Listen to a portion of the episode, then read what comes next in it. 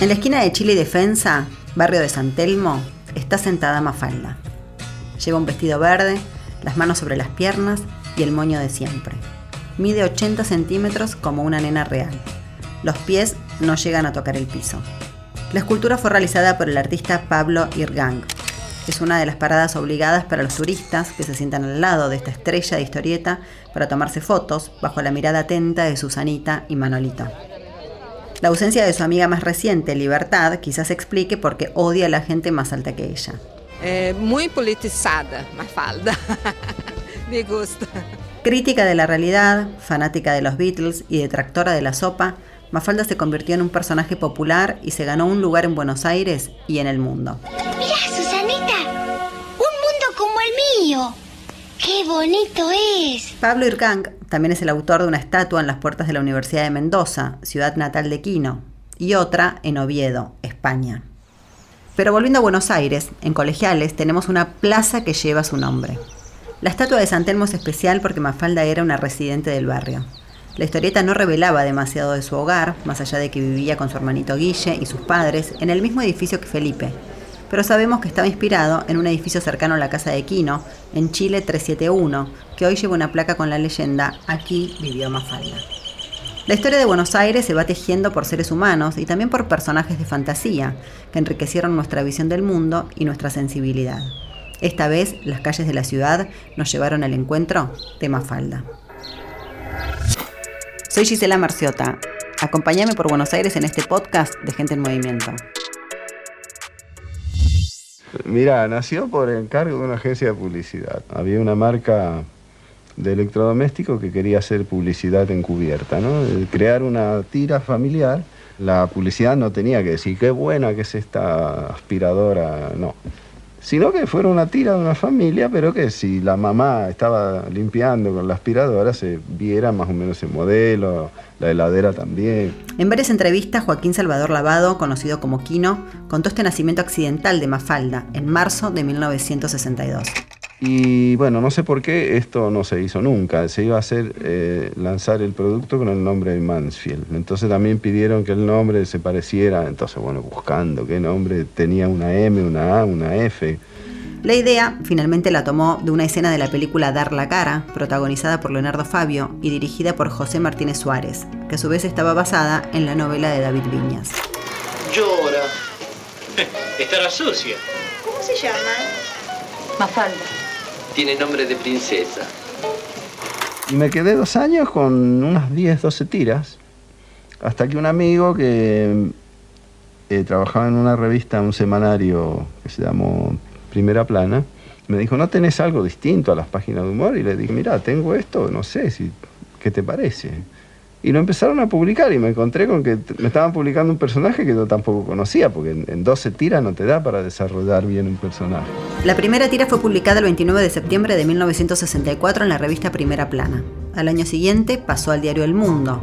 Y cuando dos años después ese medio cerró, Mafalda emigró nuevamente a la revista Siete Días Ilustrados hasta el 25 de junio de 1973. Tenías un poco la sensación de que, de que ya esto era terrible. De que me estaba empezando a repetir.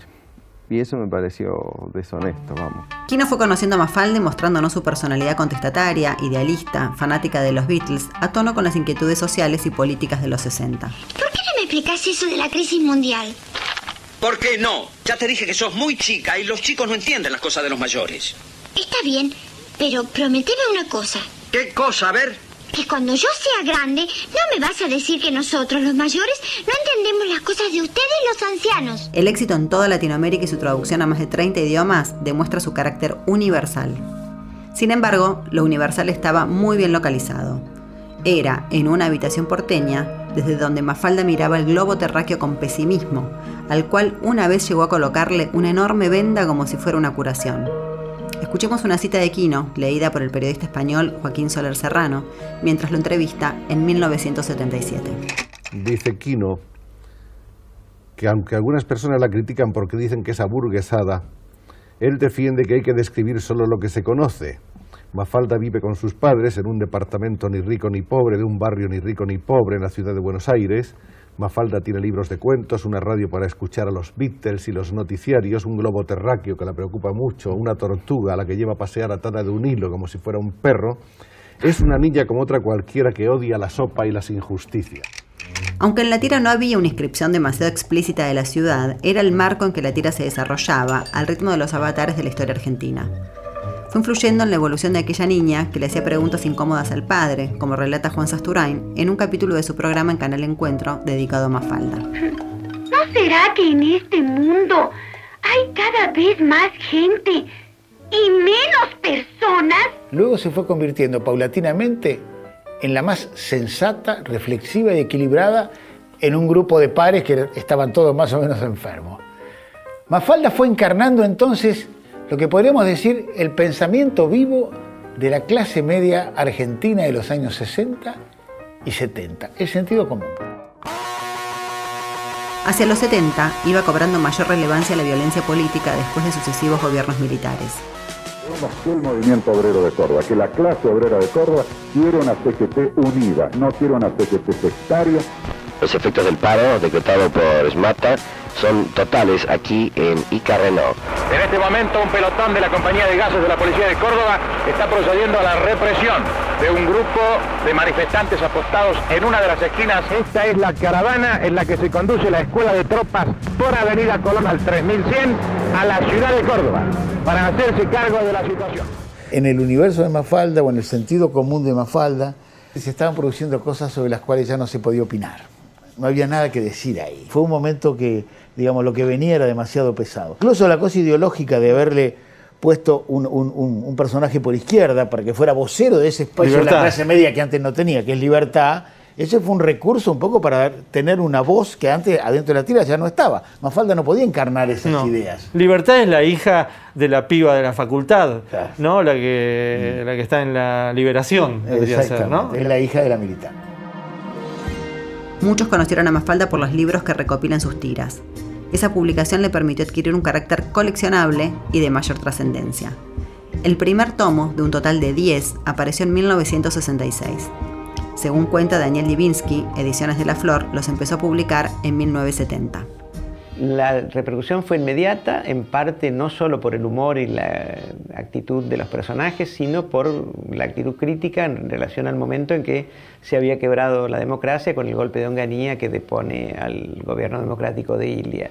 Las tiradas iniciales en aquella época eran de 200.000 ejemplares, una cifra ya astronómica para ese momento, no, no, decirlo para hoy, donde la tirada máxima de un libro de mucho éxito puede ser de 10.000 ejemplares para una primera edición y los distribuidores de kioscos, que eran varios, se eh, peleaban por ser los primeros en tener los ejemplares y entonces la noche previa al día en que se largaba a las 8 de la mañana, sobornaban a los cuidadores del taller de encuadernación para llevarse los ejemplares y ser los primeros en repartirlos. Mafalda traspasó las fronteras.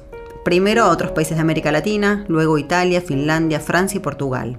Tuvo exposiciones, murales, homenajes, series y hasta una película en 1982, la cual nos prestó su voz para este podcast. En España, los libros de Mafalda por imposición del franquismo debieron llevar la leyenda obra para adultos. Distintos mecanismos de censura también se activaron en Bolivia, Chile y Brasil. Nada de esto pudo con ella, y hoy tenemos la oportunidad de verla sentadita en su banco de Chile Defensa.